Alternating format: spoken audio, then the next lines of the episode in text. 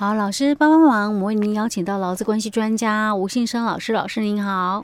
嘉惠你好，听众朋友大家好。老师，之前你曾经有跟我们讲说，其实劳动部有出一个叫做什么劳工，不是不是劳工，雇主什么指引，是不是？哎、欸，就是类似妈妈手册哦，新手雇主的那个 指引啊，哦，劳动权益的一个指引，对，新手雇主哦，哎、欸、对，哦，但是我们其实很多的那个就是已经是老板的，可能当了很多年老板的雇主也要。仔细的听，欸、因为我们说，其实，在宜兰有很多的一些微型企业，嗯，或者是一些个人工作室。对，但是可能都因为生意做的还不错，经营的还不错，老板一个人是忙不过来的，他就必须可能会请一些人手来帮忙。那这样你当然你就是已经晋升为雇主了，对，对不对？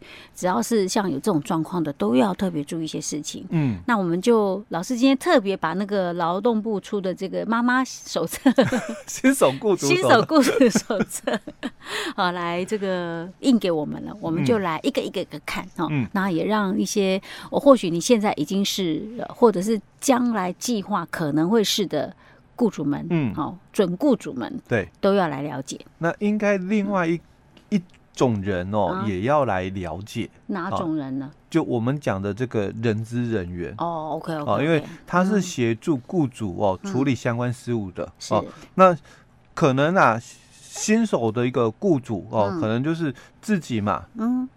总包了哦，让、呃、人家讲的什么校长兼工友，掏给干工匠哦。是，那也有一些公司嘛，就刚刚佳慧提到，嗯，可能他也已经这个开业了好一阵子哦，嗯、那可能哦，他也有找就是相关的人力帮忙哦，嗯、就是可能有请了一些的这个人手哦，是，包括这个这个人事部门哦，嗯，那一样然后都要来了解哦，尤其其实哦。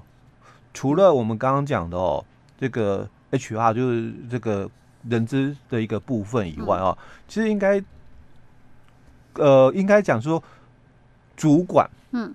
哦也要了解。哦，就是你不是人资的人，但是你是主管。哎对。对，因为他是第三类雇主，他也是我们讲第三类雇主哦。好，那我们就来开始来看喽。哦，嗯嗯，那我们先看第一个问题啊，他这边提到第一个问题，就招募员工哦，那需要注意哪些事项哦？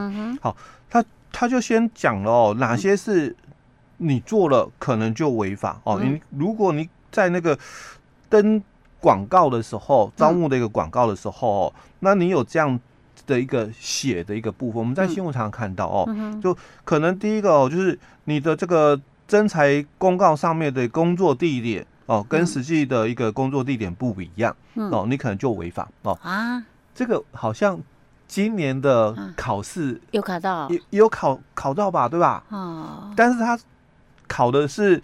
那个工作内容哦。哦，有没有就服以及他考说，对对对，哎，我我是招募这个，结果我叫工程师，结果你是做业务哦，对对对，这就是广告不实，对对对，OK，那或者是哦，你在这个征才这个广告上面哦，你所讲的工资哦，跟你的这个奖金这个计算方式跟实际给付哦也不一致哦。那第三种就是你所讲的这个福利事项跟事实哦也不符哦。这个老师我有一些问题，嗯，就是刚刚讲的工资跟奖金计算方式，嗯，我跟你讲说，你这个工资是呃，比如说假设五万块好了，嗯，但实际上我里面可能跟你讲，你的工资底薪是两万块，嗯，三万块是奖金，嗯，那奖金你有可能是做不到的，嗯，所以我虽然跟你讲月薪五万块，嗯，但是我实际上可能给你的啊。你才刚来嘛，嗯、对不对？你的那个当然绩效一定不可能，嗯、我就给你一万块奖金，嗯、那这样变 三万块，落差很大。所以 这样算不算不？这里就是我们之前一样考试也有考到的哦，嗯、就是舅父，也就是这一次其实都有考，嗯、所以我刚好配合这一本，我不知道是是不是那个这个委员哦。嗯出题委员哦，是不是有看到这一本的资料？嗯、所以在这一次的那个救护以及考试里面，考这个，哎，都有考了这些嘛。所以要考试的人可以把这个、欸、先翻一翻，哎，叫做新雇主、哦、新手雇主手册，可以拿来看一看。哎，对，因为你是协助雇主哦，嗯，处理这个相关的一些人事方面的一个事务的人嘛，哦，嗯、所以当然，呃，你你你可能也要了解相关一些规定了哦。好，那我们其实，在法规里面哦。就业服务法哦，他就提到了嘛，如果你的征才广告你没有一个就是说讲清楚哦的一个金额，就讲面议薪资面议好，那我进来，那你告诉我的薪资至少四万起跳是。啊，所以刚刚佳慧就谈到那五万可不可以？而且，你进来了，我跟你讲五万，可是我跟你讲结构是这样哦哦，那有没有可能做到？嗯。哦，看个人能力哦，所以他才会去提到说，如果你不是讲薪资面，你就要把区间嗯。哦，讲出来。哦。那如果刚刚佳慧提到的，哎，五万哦，可是它有一个区间哦，可能就是哎多少到多少？比如说刚刚提到的，哎，基本上最少哦，因为基本工资嘛哦，所以你的底薪哦，可能就是这个呃二五二五零哦，然后到五万之间哦，因为它有一个底薪嘛哦，二五二零，然后加奖金，那这个奖金可能零到呃两万五，嗯哦都有可能，哎都有可能哦。那这样的一个结构。是没有问题的哦。其实我说你这也是落差太大了吧？加一倍了耶！你会有期待是到五万？哎，对对对，但是因为人家已经讲清楚了哦，就说零到两万五的奖金哦，所以加起来嘛，哎哎五万块哦。但他已经很清楚去表达了这一段哦。但是我要讲一下，额外讲一下，如果说有这种区间的话，通常你比较把它想象是它是低于比较。实际上比较可能实现的是比较低的那一个 对对金额，所以就不要期待太高了。对对，OK 好。就像以前我们常常看到嘛，哦，年薪百万的是真年薪百万这个呃超级业务员有没有哦？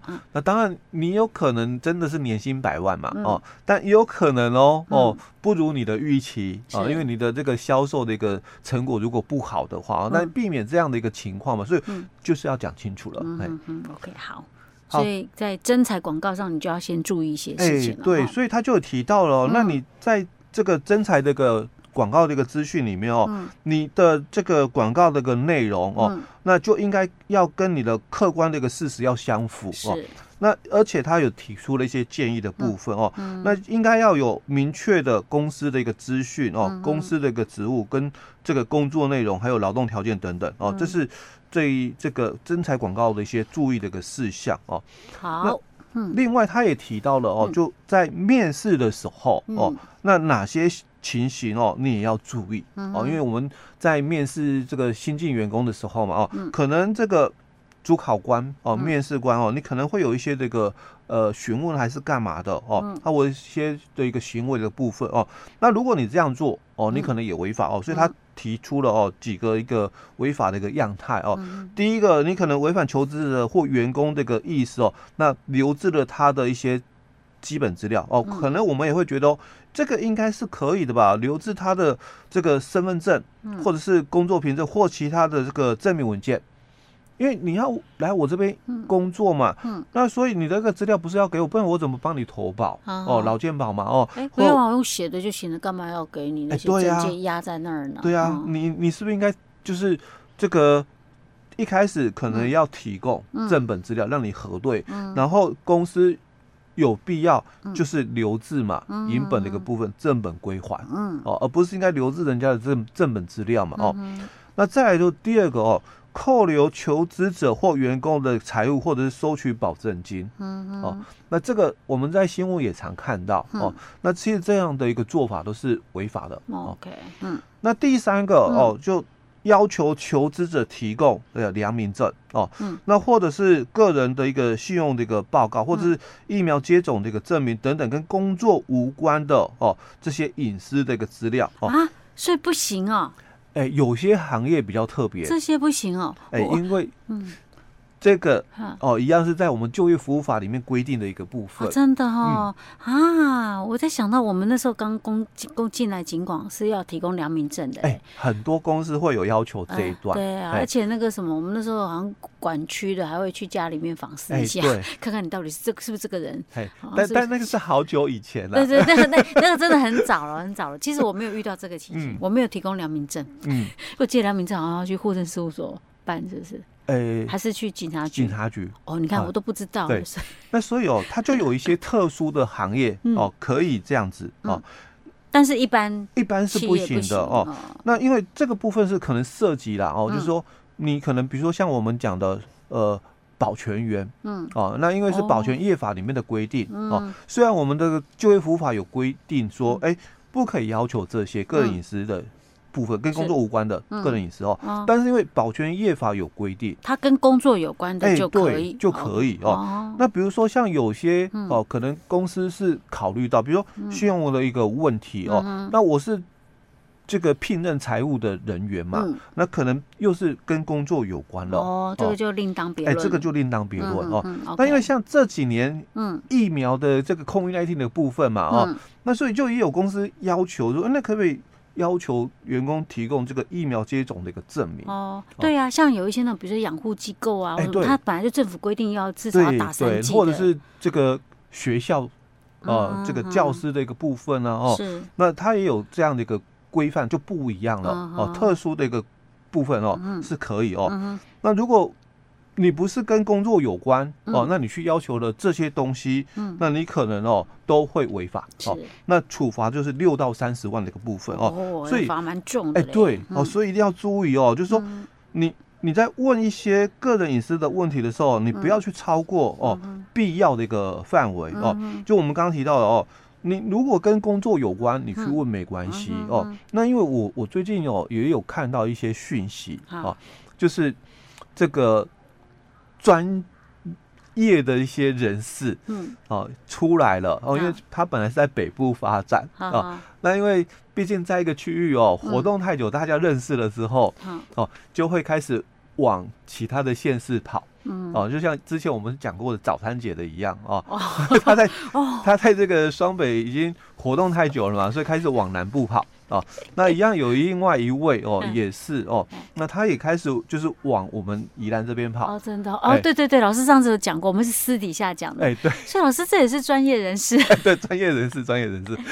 所以这就是为什么我们要麻烦老师，就是把一些相关的一些规定，哈，我们就是有一个，既然劳动部有出这样的一个准则啦，嗯，我们就把它拿出来跟大家来分享，嗯，不然的话，你要是遇到这种专业人士，如果是雇主的话，嗯、尤其是那种小企业或个人的工作室那种的，嗯，哦，你真的是很麻烦呢、欸，烦不胜烦呢，你 真的是真的有有这种情形啊，嗯嗯、就是所谓的。你说他是惯劳工吗？我觉得他也不算劳工啊，嗯，就是说他诈骗集团嘛，不是集团，诈骗分子，专业人士，对，诈欺犯，真的有些他就是会咬定了，有一些人就是有一些企业或有一些雇主，嗯，对于劳动法令不熟悉，对，啊，因为他可能就会提供嘛，跟年龄不符的一个相关资料，然后你要问他说，哎，那你你你几岁啊？嗯，哦，年龄歧视。啊，这样子也不行哦。哎，可是你跟我想说，你三十岁，结果你一来一副看起来就是六十岁的样子。哎，年龄歧视哦，我不能要求你。所以你觉得我年纪太大，哎，不能来你公司上班吗？所以像这种求职者，你都是一开始也是要给证件的，给资料的啊，不可能说不对核对证件的啊，对不对？证件他总不能去伪造。对对，OK，哦。真的哎、欸，如果是那种，尤其是小企业，或者是那种呃小小小小经营的这些，嗯，微型企业的，对对对，你真的要特别注意哦，哈。嗯、OK，好，老师，我们今天先讲到这儿。好。